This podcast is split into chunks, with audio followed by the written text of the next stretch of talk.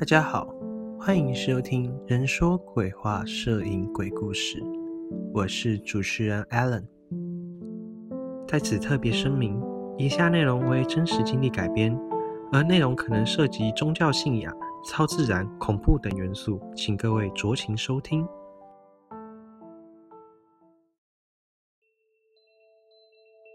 各位是否去过照相馆呢？对于那个智慧型手机还没有发明，拍照依然需要靠底片，相机也没有像现在这么普及的年代里，照相馆一定是当时很多人拍照、冲洗照片的不二之选吧。但在时间流逝之下，照相馆已然成了许多人心中的时代眼泪。在各位这些美好的回忆之中，各位曾否记得或听过那些与照相馆相关的灵异的怪诞传说呢？而我们今天的故事将从一个老旧的照相馆开始说起。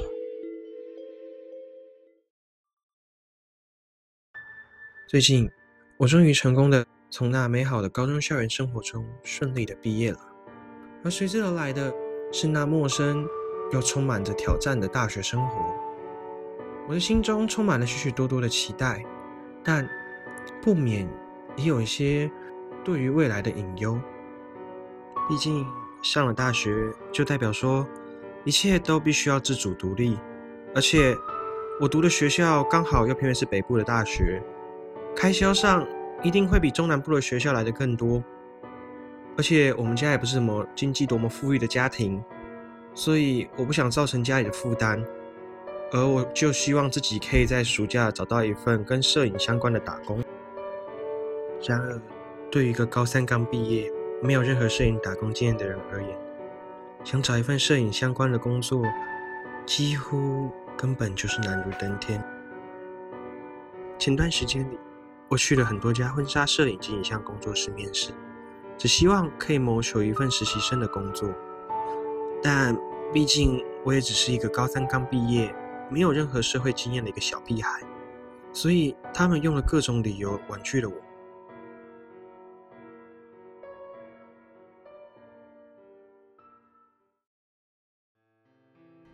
某天，又一次面试失败的我，带着我的底片相机，在一个阳光明媚的午后，漫步在附近的公园，悠闲地拍着照，而我的手一次次地拨弄着相机的卷片杆。虽然说我并不是什么摄影大师，但只要在拍照的时候，我总能感受到一股内心的平静，来忘记那些。刚刚的不愉快。正当我沉浸在拍照的喜悦中，即将再次按下快门时，我才发现我的底片已经用完了，而且刚好今天也没有带多的备用相机。想说现在时间也还早，那不如顺便搭公车去白叔的店冲洗个相片，找他聊个家常吧。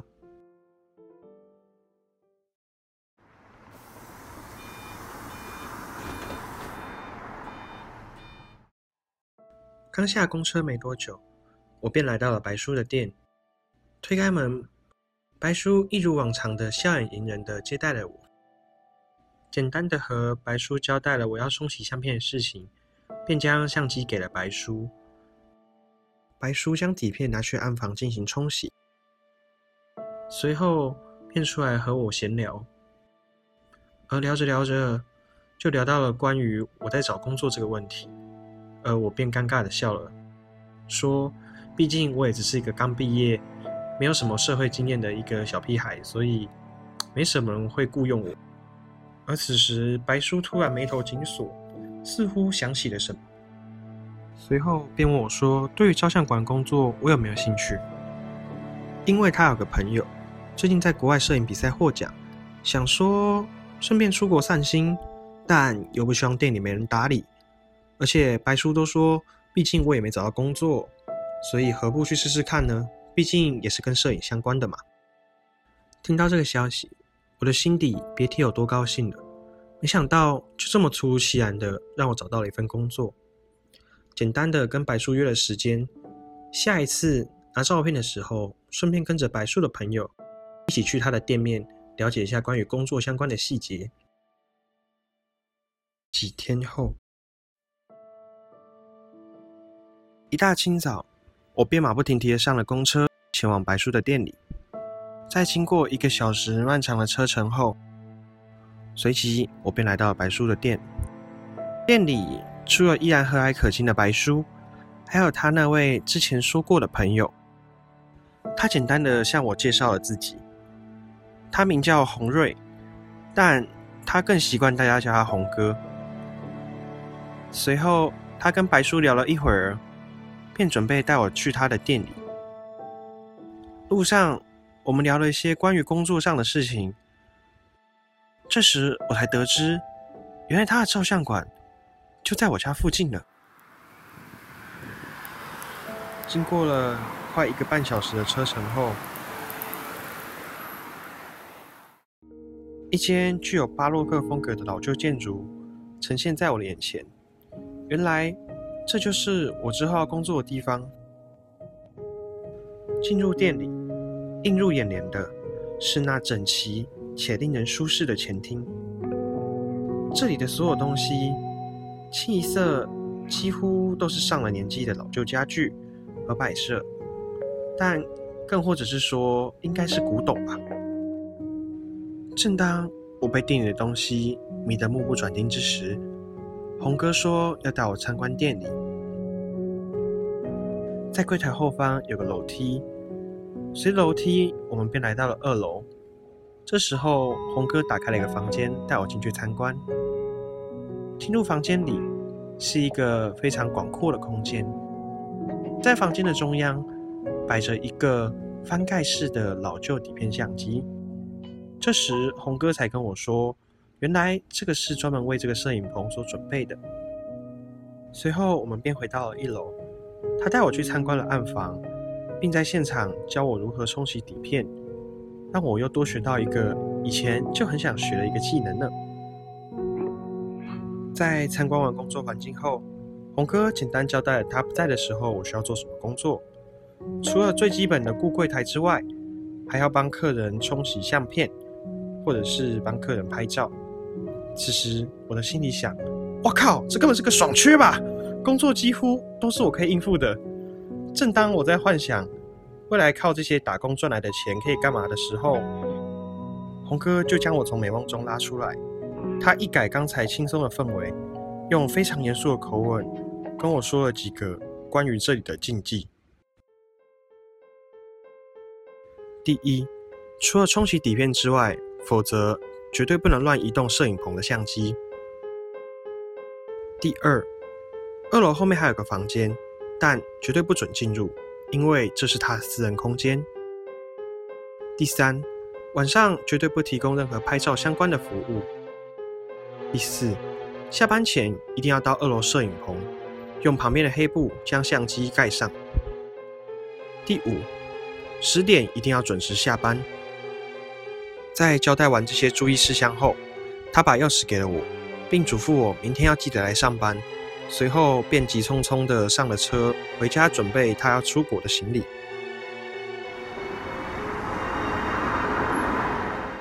虽然这件事情我也会照做。毕竟我也想早点下班嘛，但为什么这么简单的事情也算是禁忌呢？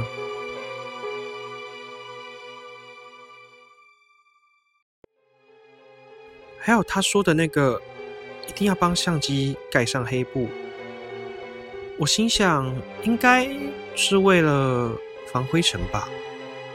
这个我还可以理解，但晚上十点一定要准时下班，这个就让我蛮费解的。但在随后的思想挣扎后，我觉得应该是他也有自己的一些顾虑吧，所以我便没有再多想，将门窗全部锁好后，准备回家等待明天的打工日常。在工作了一段时间之后，原来真的跟我想象的差不多呢，真的是个爽缺。多半的时间里，我几乎都在顾柜台。偶尔才有几个零星的散客进来店里光顾一下，基本上都是冲洗照片或是拍拍照之类的。而日子就这样子一天又一天的过去了。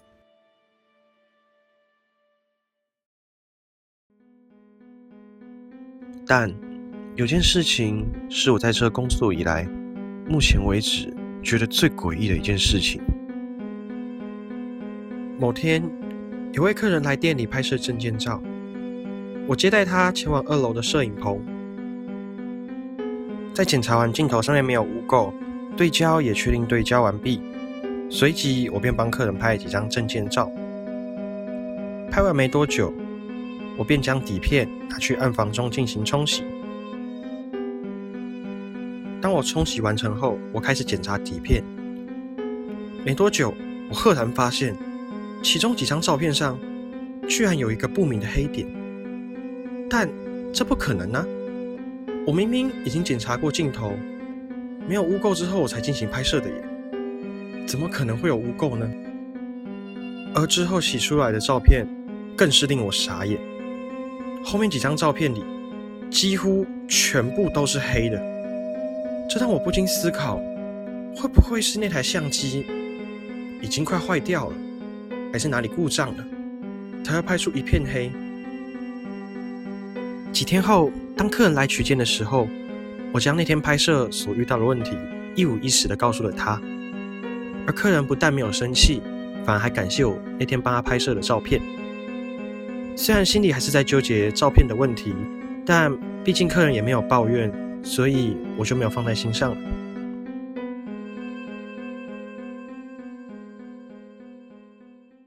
之后的某天夜晚，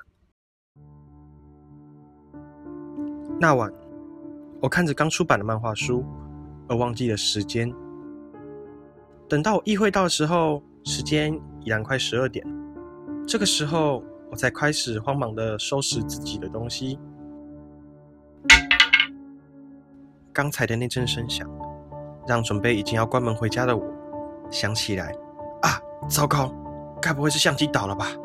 还有，我相机的布忘记盖了。我立刻的冲上了二楼。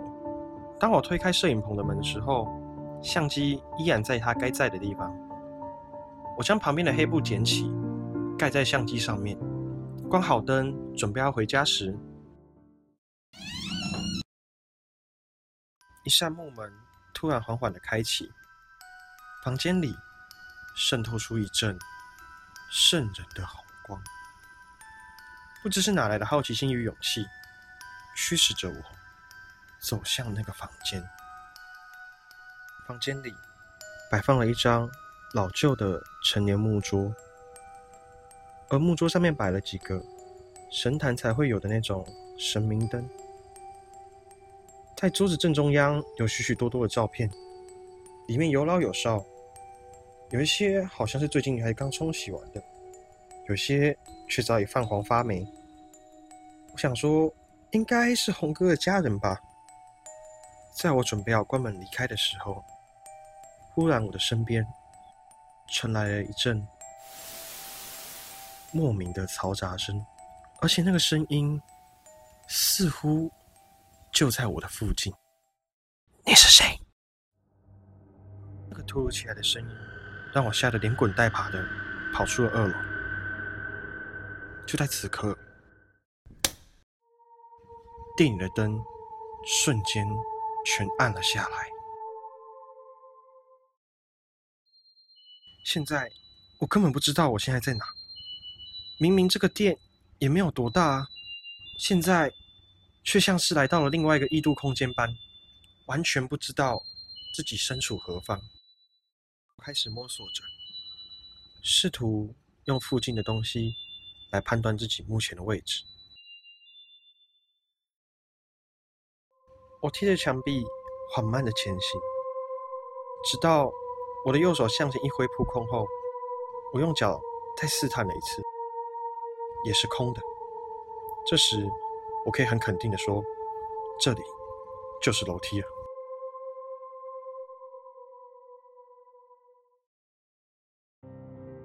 我立马冲下了楼。到了一楼后，我终于看到了那一丝的曙光。那是从橱窗外照射进来的皎洁的月光。此刻，我开始思考，刚才那些到底是怎么回事？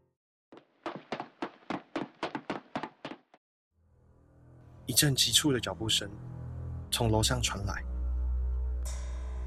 而且那些脚步声已经越来越接近楼梯了。现在我顾不上思考，抓着背包，连门都忘了锁，头也不回的冲出了照相馆。第二天，我怀着恐惧与忐忑的心理回到了照相馆。门居然已经锁上了。打开门后，我缓缓地走上了二楼。推开摄影棚的门后，跟平常没有什么区别。我的目光开始看向了昨晚那个诡异房间的方向，但让我诧异的是，那根本就不是红哥所说的那间房间，因为。那个方向根本就没有门。随即，我又走到了相机旁，检查了一番后，我发现相机的底片居然用完了。我明明前几天才换过啊，怎么可能这么快就用完了？而且最近根本没有要拍照的客人呢，到底这里面都拍了些什么？我的心里已经怕到。连一刻都不敢多待在这里了，但急切想知道真相的心理，却又让我把相机中的底片拿了出来，带进暗房。底片冲洗完成后，我开始检查这些刚冲好的底片，前几张跟之前那些没有什么不一样的，就是一片的黑，什么都没有。直到我看到了那最后一张的照片，我不禁。感到了背脊发凉。那张照片一样是在照相馆拍摄的，但是在照相馆的一楼。照片中有一个人的背影，而这个背影正是昨晚我在看漫画时的样子。难道说，昨晚的那个声音就是相机的快门声吗？我隐约的感觉到周围好像有人在看着我。当我把头抬起时，找到你了！